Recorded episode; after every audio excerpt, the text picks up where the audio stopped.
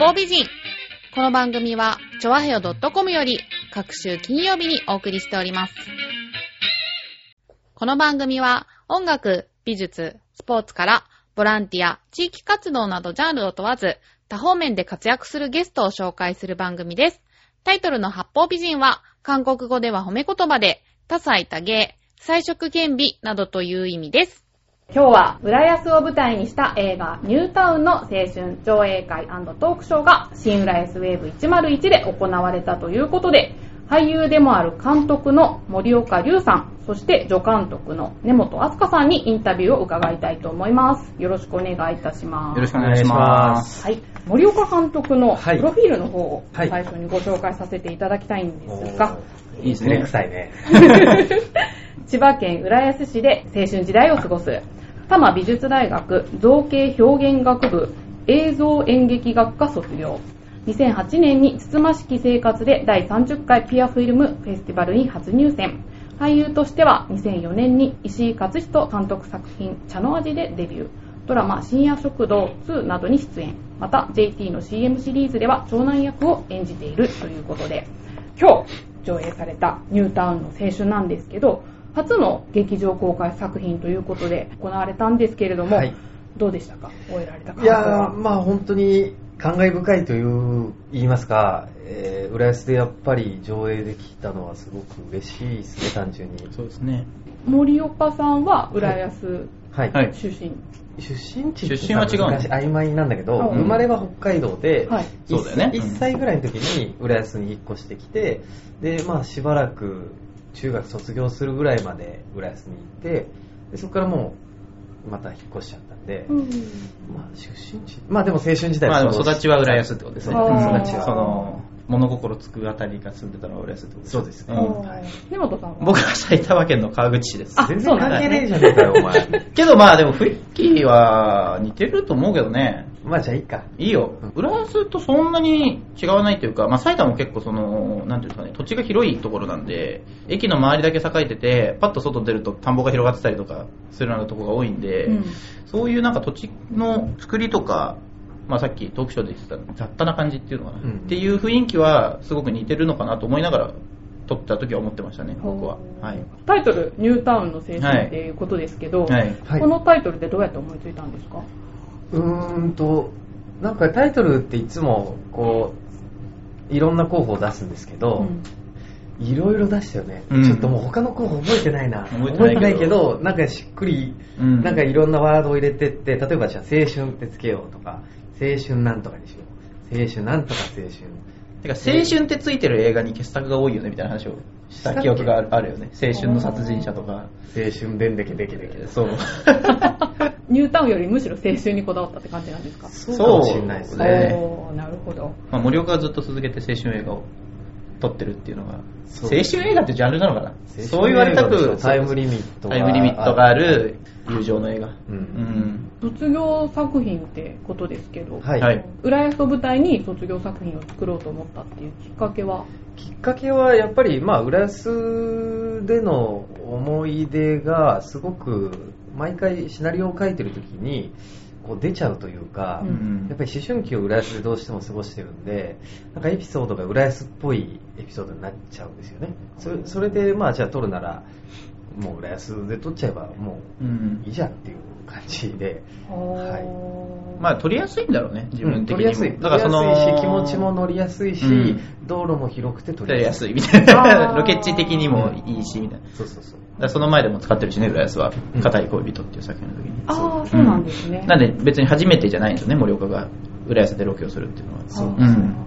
じゃあやっぱり思い出に残る場所とかもそうですね。思い出に残る場所もありますねいっぱい。ただなんか思い出に残る場所と映画にして面白い場所ってまたちょっと違くて、うん。それはまあ難しいところではあるんですけどね。さっきあのトークショーの中で糸番の話が出てましたけど、はいはいはい。ああ監督も行かれてたんだなと。あしご存知ですか？あそうですね。まだある、あるんですか？いやわかんないですね。ああ、ないっていうかそうそう、ああ、そうなんだ。あ。そうですか。じゃあやっぱり小さい頃餃子事件の舞台。うん。浦安ではい。至る所に出没したっていうはい。好きな場所とかありますか？浦安の中で。今糸パンから思いついたんですけど、はい。あの、糸番に行く途中の、あの、だから要は、浦安駅東西線のあの橋あるじゃないですか。はい。あの、新浦安と浦安をまだつなぐ。357の。はい、あそこの下に昔、ホームレスの人が住んでて、塾の帰り、塾が僕東西線の浦安駅の方で、はい。塾の帰り、そのホームレスのおじさんが、なんか100円とかお金をね、うんなんかあ投げると、なんか物をくれるみたいあなあ、地元によくいる人だ。いいたんですよ。っていうのを今すげえ思い出して、何円おじさんみもっとたいなやつね。綺麗な浦安の話しろよで。で、その人が、なんかあるある時、なんかみんなお金投げたらいろんな飴くれたりとか、うん飴じゃないな、なんか食べ物じゃなくて物をくれてたんですけど、俺が100円投げたら500円くれたんですよ。はいはいはい。だから多分、すげえお金持ってる人なんだよね、うんあの人。いるよね、でもその幼少期の時代に覚えてる、ずっとあの駅前にいた変なおじさんとかが、うん。絶対誰にもある記憶だと思うんですよ、そう。で、それが今回はホワイトマンに投下されてるわけであり。僕も今いたよ、その学校行くとき毎日変わってた駅の前に、うん。あの、ガンタルフって呼ばれてるホームレスのおじさんがずっといて、俺が学校通ってた時ずっと一緒にいたよ。の思い出でそういう話しちゃやっぱダメダメだと思うけど。だからまあいろいろそういうのあるよね。ってるというか、思い入れが深いのは本当にあの、伊東洋華堂あるじゃないですか。はい。はいあの辺の、もう景色が全部残ってるというか、えっ、と、セブンイレブンの前でうん。たむろしてたりしたし、うん。うん。あとは、まあ、えーまあやっぱ日の出小学校卒業した日の出小学校の周辺、その裏の日の出北公園だったり、うんはいはい。その横の、まあ、あの道うんとか、ちょっと景色がもう変わっちゃってるのかな。昔は日光社宅とマリーナイーストとベイシティの3つしかなかったんですけどなんかコスモとか新ベイとかいろんなのが建って、まあ、全部思い出深いですけどね。やっぱでも日の出明美エリア全般って感じですかね、結構思い出になりやすいような特徴的な景色は多かったよね。だからロケハンしてる時もうん。そうだった。けど、なんかあの、だからなんだっけ、船がある公園とかさ、ああヨット公園ね。ヨット公園とうん。か、そうそう、とか、俺、まあ初めて行ったけど、もう一発で、わーってなるじゃん。あーヨットすごい。公園うんそうそうそう。で変なさこうなんか変な棒みたいなのがあるんだよな、うん。ヨット公園でしか見たことないおもちゃがあるんだようん。そうそうそうそう。ぶら下がる棒。とかね。登り棒みたいな、でも折れちゃってんのだからもうよくわかんないぐでんぐでんのぐでんぐでんの、ぐでんぐでんの棒があって。棒があるんだよ浦安住んでもわからないぐらいローカルです。げえ今ローカルな話だなあの、日の出地域限定の。限定のだから結構映画あるあるっていうのは、その土地に住んでる人よりそこの撮影した場所のこと詳しくなったりするんだよね。あー意外とねそうそう映画のロケハンって本当にその裏の裏まで歩いて探すもんなんで、はい。やっぱいい映画撮れるっていうか、いいロケ地を探せるか探せないかって、あれだよね、歩くか歩かないかの違いだよね。そうだね。どれだけ歩いたかっていうので、だって浦安ロケーションの探せる。頃は浦安の歴史とかさ、うん。調べないもんね。浦安って何なんだろうっていうふうに考えたこともないからね。で、行動パターンがね、広あの決まっちゃうから、いつも歩いて帰る人があるじゃん。うん。だから案外、あの、広くなかったりするんだよね、世界がその仕事って。うん。映画を撮ることで、新たな発見とかって。うんそうですねだから浦安を舞台にしたなんか今までの映画とかうん小説とかないかなとか思ってたら「青べか物語」っていう本があったりとか、はいあとやっぱりその昔は港町というか漁師がいっぱいいた町というか、まあ、今でもいるんですけどなんか小学校の時に海苔を作る授業があって、うんああいうのって今考えると浦安ならではだなとかそうですね、そういうう。う浦安の。ーん。そういうねあ海が近いいから的な。海も近いし、うなんかね郷土資料館ってとこがあって、うん。そこで海苔作ったのみんなで。へー。そうすげえ思い出して急にバーって。はいはいはい。でもまあ全部ウィキペディア情報なんだけど。ウィキペディアで浦安市浦浦安市って調べたら、うん。あとねあれだよ、うん。有名人誰いるかなとかね。ああ、浦安出身だね。浦安出身はねうん。あれなんですよ。安倍選手なんですよ、はあ、はい。安倍さんあの巨人軍の。うん。うん先ほどトークの中でもありましたけど、357の橋を渡ると風景が全く変わるっていうね、はい。先ほどおっしゃってましたけど、新しい方の街と古い方の街って本当特色が全然違うじゃないですか。はい。それって映画撮る前ってそういうのって意識されたことって？えっ、といや映画撮る前に意識肌では感じてますよもちろん、あのうんなんていうか、えー、とここにの橋を越えると景色が変わるなとか、うん。そういうのは思ってるんですけど、うん。やっぱ映画を作るようになってからなんか客観的に見るというか俯瞰して見るようになったかな、だから改めてあこういうことがあってこうなってこうなってんのねみたいなうん。感じがしっくり腑に落ちる感じっていうのはやっぱ映画を作ってからですね。紐解く的な紐解く的な感じですね。映画のストーリーなんですけど、はい。登場人物もそれぞれ魅力のある方が多いなと思ったんですけど、はい。このモデルっているんですか？モデルいます。まあいろんな友達を、浦安在住の友達をミックスさせて作った感じなんですけど、まあ本当に仲のいい、まあ名前はちょっとこれ言せたらあれだから言わないけど、ほにゃららくんっていう、まあすごい、まあ大口を叩くというか、なんか嘘ばっかりつくやつがいて、まあ大親友だったんですけど、まあ、まあ本当にすごい嘘をつくんですよ。うん。杉本彩と飲みたい人とか、うん。オレンジ、オレンジレンジ入りたい人とか、はいはいはいはい。わかる。あの、すごいいろんな嘘ついてはいはいる人で、でもまあすごい面白いんですよ。うん面白くてう、んで、ある時、もう全然ぱったり会わなくなっちゃって、うんで、3、4年ぐらい前かな、俺の友達が見かけたんですよ、その彼を。うんしたら、まあなんか、突然、関西弁になってたんですよ。はいはいはい。あおー元気ですか？みたいな。元気？みたいな。うん何してんねん？みたいな、うん絶対関西なんて言ってなかったのに。はいはい。それ面白いなと思って、うん。飯田先輩と再会するシーンで、はいはい関西弁にした。はいはいはいっていう話とか今日すればよかった、すればよかったね現状だと出てこねえんだよ、こういうね話が。で、竜も飲むと関西弁になるとかそういう話してる。ああ、そねれやばいよね。それは内緒のやつだよ。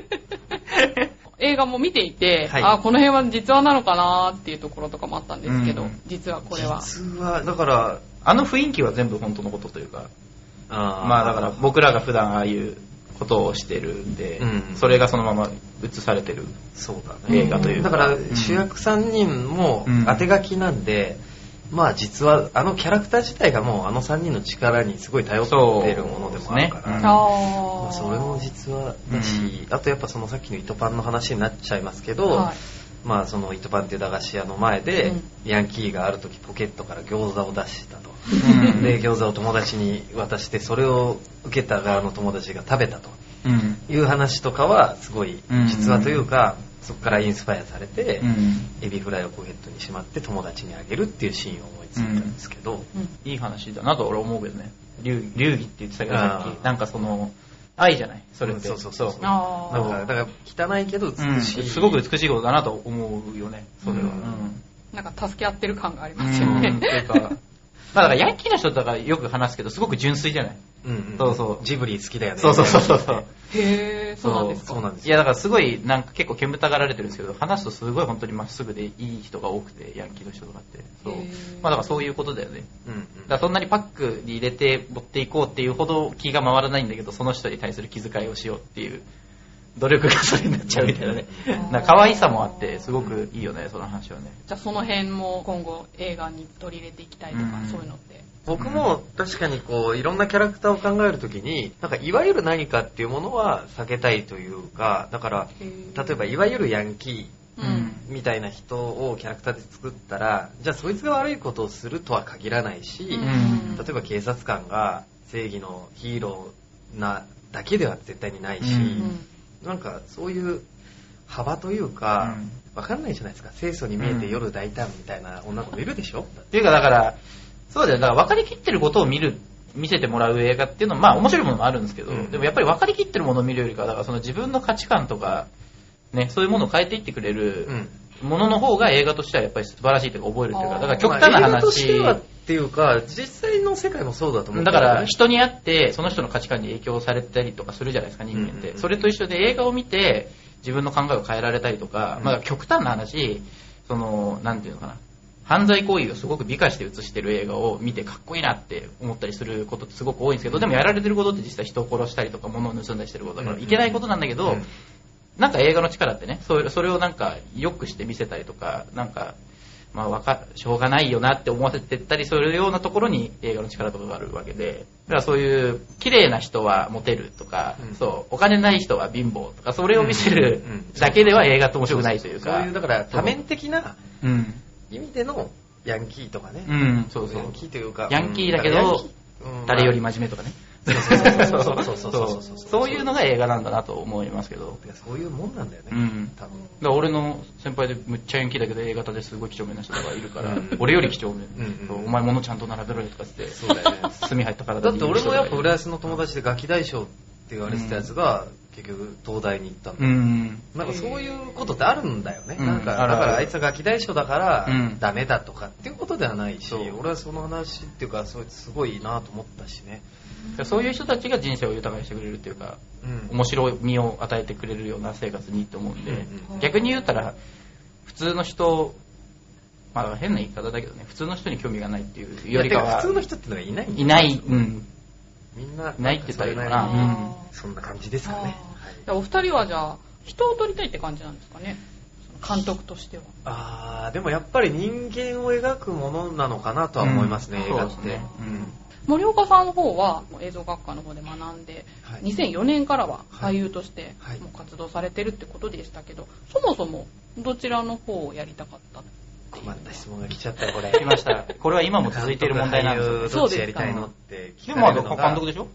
いやいや、そんな、俺言ったそんなこと。いや、でも、いや、なんていうの別に両方やればいいじゃんって話になるよね。うんそうそうそう。のだから絞る必要はうんないけど、まあ地に足をつけたいっていうか、ふわふわなんかしたくはないんで、どっちもちゃんとしっかりやるっていう感じ。別にどっちを適当にしてどっちを一生懸命やりますっていう話ではないんだよね。うんご自分は俳優と監督ってどっちが向いてるとか。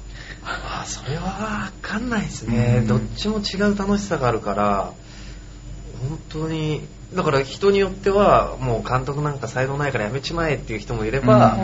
俳優なんかもやめて監督に専念しろとか、うん。そういう、なんかね、難しい。でもそういう人って、いっぱいいるんで、うん。あの俳優やりながら監督やってる人とか、いくらでもいる、鈴木拓司さんとかそうで、そういう方っていっぱいいるんで、別にね、だからまあ例に挙げた鈴木拓司さんが監督を一生懸命やって、役者適当にしてるとかって言ったら全然そんなことないと思うし、役者としてもとても素晴らしい方ですし、うん監督スタッフもすごく。拓司って名前知らないと思うもっと有名な人だ、あ、まあ役所広司さんとかリ。スナーで鈴木拓司して、それも鈴木さんに失礼だけどさ、拓司さんに。役役所広司さんとかはだから、まあ、俳優としてついまあ何年か前に我慢の油って映画撮られたりしてましたけど、あはい。まあだかはら監督もされたかったんでしょうし、それでもはい役者としてずっとやってきたしっていう人もいるじゃないですか。だから、ねそういうことで、まあだから映画、映画に向き合っていきたいっていう風に言うと丸く収まるね。うん。なるほど。そうね。映画、映画、映画って本当わかんないんだよね。いろんなことできるからね。うん。じゃあもう演じる方もやりたいし。だから演技をやりたいっていうことじゃなくて、うん。なんかそこには必然があって、うん僕と誰かの関係があって、うん。仕事のオファーが来たりとか、うん。まあ、出てくださいとか、うん。一緒に映画を作らないかとかお金を出すから作作ってみないとかっていう、うん。なんか人間関係で出来上がってるから、うん。なんかその都度その都度その人との関係が信頼できるものだったり、うん。したものに反応していくっていう考え方なんですよね。だから今日も結構ぐるぐるしてるっていうか、同じ同じじゃないその演出監督として演出する役者として演出をされるうん。ってだから要は表裏一体のものだから、両方やるっていうのはすごくいいというか演出する時にも役に立つし、うん。演技する時にも役に立つしう、ん。でまあタランティーノがね言ってたんだけど、監督になりたいえー監督になって演出の勉強したいんだったら俳優科に行きなさいっつって言ってたっていうインタビューを読んだことがあって、まあ、それってそういうことを俳優が一番演出をしているし、う。ん。監督が一番演技をしてるんですよね、実は。演出を受けてる。今かっこよかったですか？かっこよかったです。じゃあちょっとリピートして大事なことなんでもう一回言います。エコーかけときます。えーエコーかけてください。監督は見栄を張るというかね、うん。あの芝居をするしね本当に。尊敬している監督とか目指している俳優とかそういう方っていらっしゃるんですか？難しいな。難しいですね。難しいんだ。うん。絞りきれない感じですか？いいですね。絞りきれないし、あんまりなんかっていうかなんかすごい大それた名前前とかも言えるんですけどすごく身近な人の名前も言えるんで映画を目指すきっかけになった監督はもちろん尊敬してますし偉大だと思ってるんで名前は言えるんですけど。あどなたなんですか？ちなみに。僕僕はあのロボコップのポール・バーホーベン監督がもともと映画好きであと日本だと深作賢治が好きだったんですけどでもそういうのとはまた違う部分もあるからね。そうだよね。そう。まあでも俺もでも、やっぱ北野武うん僕ら結構共通で北野武さんの映画が好きっていうのはあったっていうのはあったよね。みんな、この周りみんな武史映画好き。でこの映画を作るときにまあい武ないかもしれないけど歌も好きだもんね。うんそうそうそうそう。カラオケ行くとたけビートたけししの歌をみんなで歌うっていう。だからみんなでこの映画撮ってる時にはよく話してたのはキッズリターンっていう。だからその2000年2011年のだ僕らって結構キッズリターンに影響を受けて映画をやってる部分がすごく大きいんで、そういう映画にしたいっていうその影響し、これを見て映画撮りたいな、みたいな。変えるようなうん。作品になればいいなと思ったというか、うん。自分たちがキッズリターンを見て、まあ、映画やりたいな。やりたいなって思った時みたいに、だからキッズリターンを目指すっていう、いい意味でね、うん。なんか、真似をするっていう意味とかではなく、ななんかその、そういう力を持った作品にはしたいねっていう話はよくしてましたね。今後目指していくところっていうのは？まあいろんなとこ目指してるというかね、別にこの人になりたいっていうわけじゃないから。でもさ、もうバチッと言わないとこれ終わんない。よ。そうなの？バチッと言って今エコーをかけえてえ、今後目指していきたいとこはって俺が、言って。うんやっぱり、うん、カンヌとかって言って、あの、エコーがかかってで、お後がよろしくなったんじゃないの？今後どんな映画を撮っていきたいかとかそういう身近な感じでもいいんですけど。今後どんな映画を撮っていきたいか、どんな映画を撮っていきたいか、どんな俳優になりたいかでも。あーはははは。あうーん。あでもまあやっぱりそのさっき言った話になっちゃうな。だからそのまあ多面的なだから、えー、と豊かな映画を作りたいし豊かな芝居をしたいと思いますね。そのいわゆる何かっていうものじゃない側面をちゃんとにじみ出せるような作品を作りたいし演技をしたいと思ってますね、うん。うん。うんうん。根本さんの方は。まあ僕もそうですね、まあ、そうだな。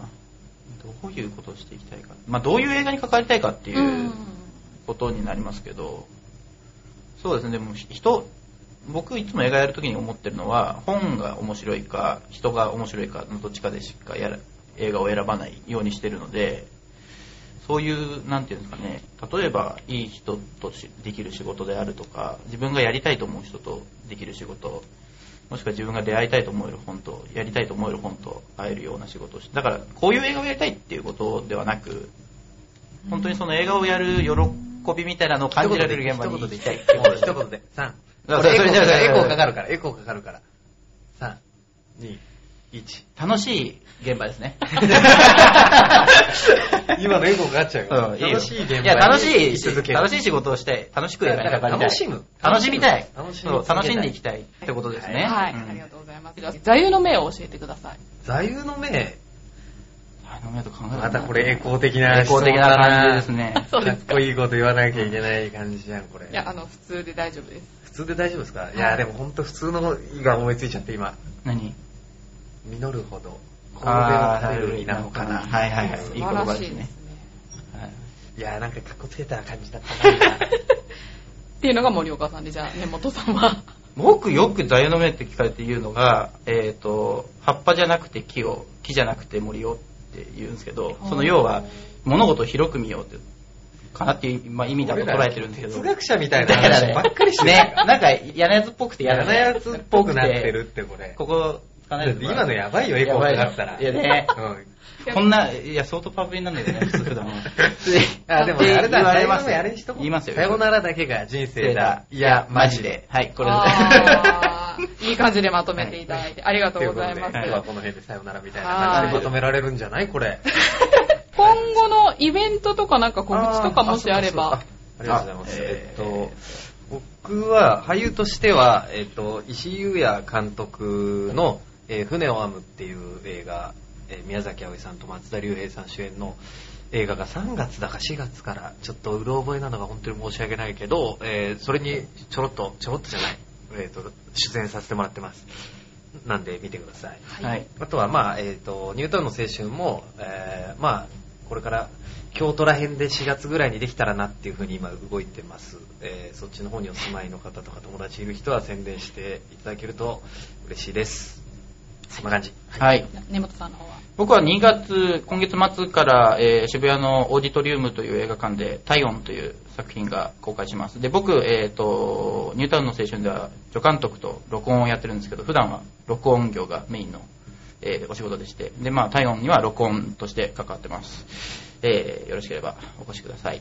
はいじゃあすいません最後にですね浦安の皆さんにじゃあメッセージお願いします浦安の皆さんに、はい難しいな。じゃあ聞いてる皆さんで聞いてる皆さんに。はいまあでも、浦安の皆さんにだったら、また映画撮らせてあほしいよね。そうそうだね。本当に浦安の皆さんに、あの、今後も浦安で映画撮れたらなと思ってるので、思ってますえーもし、えー、なんかあったら、えー、また来た時にはご協力を。ご協力を。よろしくお願いいたします。